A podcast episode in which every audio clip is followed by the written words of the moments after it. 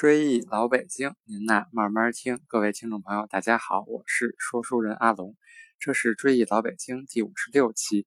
追忆老北京是一个讲述老北京历史、建筑、民俗的播客节目，推荐大家使用喜马拉雅客户端搜索“追忆老北京”专辑，点击订阅按钮，每期节目更新都会有推送提醒，还可以下载到手机随时收听。刚过了农历正月新年，阿龙在这儿给各位拜年了，祝各位听众朋友在戊戌狗年新春快乐，身体健康，阖家幸福。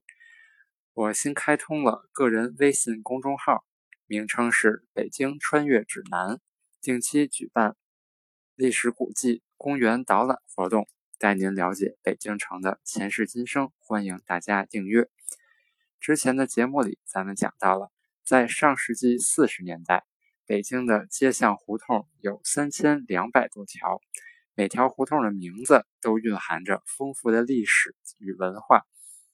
咱们刚过了春天第二个节气雨水，俗话说“春雨贵如油”，北京有没有和春雨有关的胡同呢？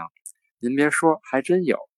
因为我喜欢逛博物馆，去年第一次去东单附近的。妇女儿童博物馆时，就发现附近有条叫做春雨的胡同。在六十年代的时候，这儿附近基本是民居，有东西向胡同三条，分别是南衣袍胡同、春雨胡同和新开路胡同。一九九五年拆迁南衣袍胡同至建国门内大街，盖起公交通部大楼。一九九五年。拆迁春雨胡同，建起全国妇联大厦和北京市政协大楼酒店。两千零六年拆迁新开路和春雨胡同中部，建起中国妇女儿童博物馆。两千零六年拆迁新开路和春雨胡同东部，开发商盖起丽山大厦。这期节目咱们就来聊聊一聊这几条已经消失的胡同故事。在老北京，这里的人们一直将这片地区的街巷概括称为“三坑四庙南一袍”，一听挺热闹。其实这分别指的是位于这片区域内的原象鼻子前坑、象鼻子中坑、象鼻子后坑三条胡同，和与之相通相连的大土地庙胡同、小土地庙胡同、娘娘庙胡同。火神庙胡同和南衣袍胡同。本期节目的封面是一张春雨胡同二巷宅院的老照片。这条胡同过去被称为“象鼻子后坑”，这是怎么回事呢？这片区域原来在清朝时属于镶白旗，乾隆时期称此处为象鼻子胡同，宣统时期称为象鼻子坑胡同。据传，此地原来。在明朝是皇家饲养大象的象坊，曾经设有大坑，是大象洗澡吸水的水塘，因此得名。后来大坑逐渐被填平，并在此地区盖房供老百姓居住，便形成了胡同。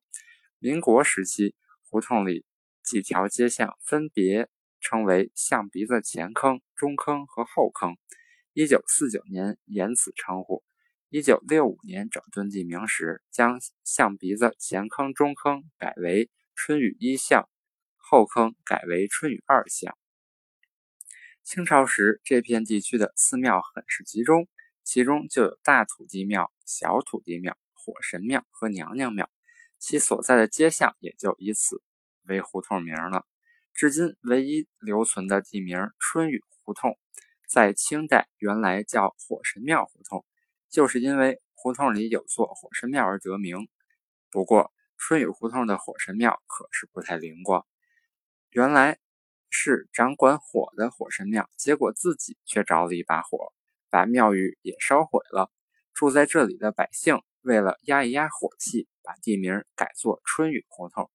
据说这样这改名还真管用，胡同的火灾明显少了。不过还有一种说法。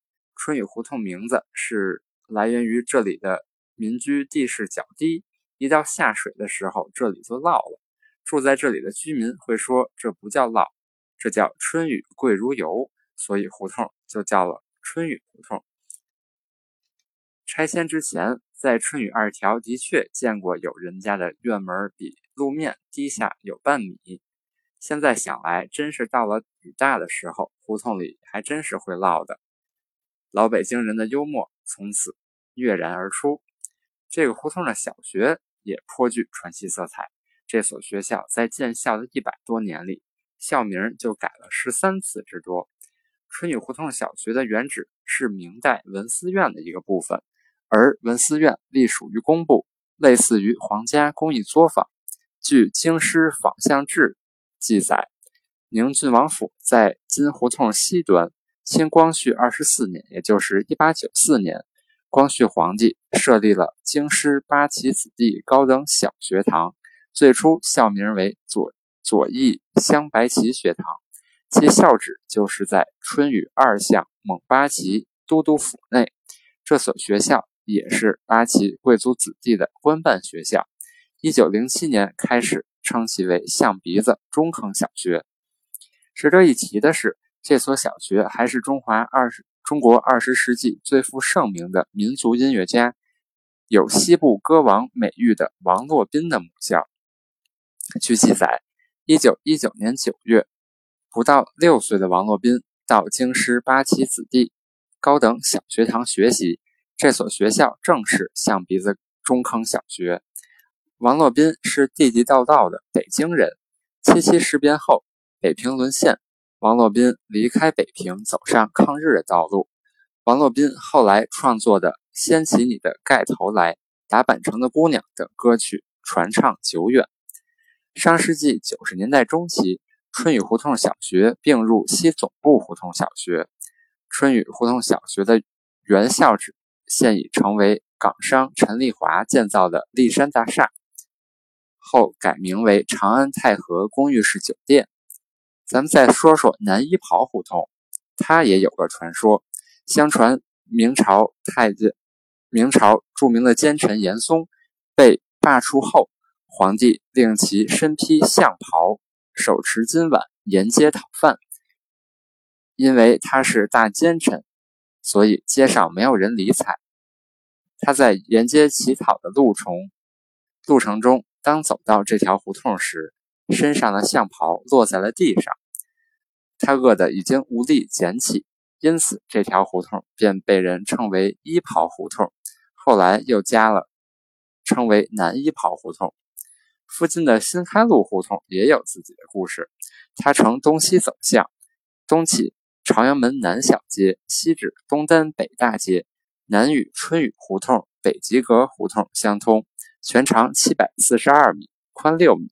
有人可能认为这条路的历史不长，是新开的路。其实，远在四百多年前的明朝，这条路就已经存在。明朝这里属于明石坊，称为新开口。在街的东端路南是文思院。文思院是官府手工作坊之一，远在宋朝就有文思院。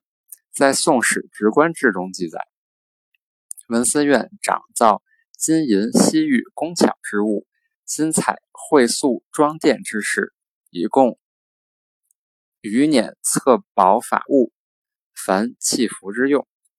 明朝文思院隶属于工部，据《明史》记载。文思院设大使一人，官职正九品；副使二人，官职从九品。文化大革命中，这里一度被改称为瑞金路六条，后恢复原名。这条胡同也住过不少名人，例如蒋介石手下的八大金刚中的国民革命军陆军二级上将张治中将军，解放后就曾居住在此。著名日本指挥家小泽征尔出生后的第二年，全家也曾搬到这里短居。现胡同内有建国门街道办事处、建国门派出所、新开路小学等单位，其他多为民宅。到二零一零年，胡同东部西本全部被拆迁了，只剩下了西边半条胡同。虽然已经不见上述这些胡同的踪迹。但是他们的名字确实记录了从明代到解放初期老北京这五百多年的历史。欢迎各位朋友将我的节目转发至微信群或朋友圈，希望大家一起努力去探索老北京，记住一段不该被遗忘的历史。追忆老北京，您呐慢慢听。这期节目就聊到这里，更多有趣的老北京胡同地名故事，咱们下期接着聊。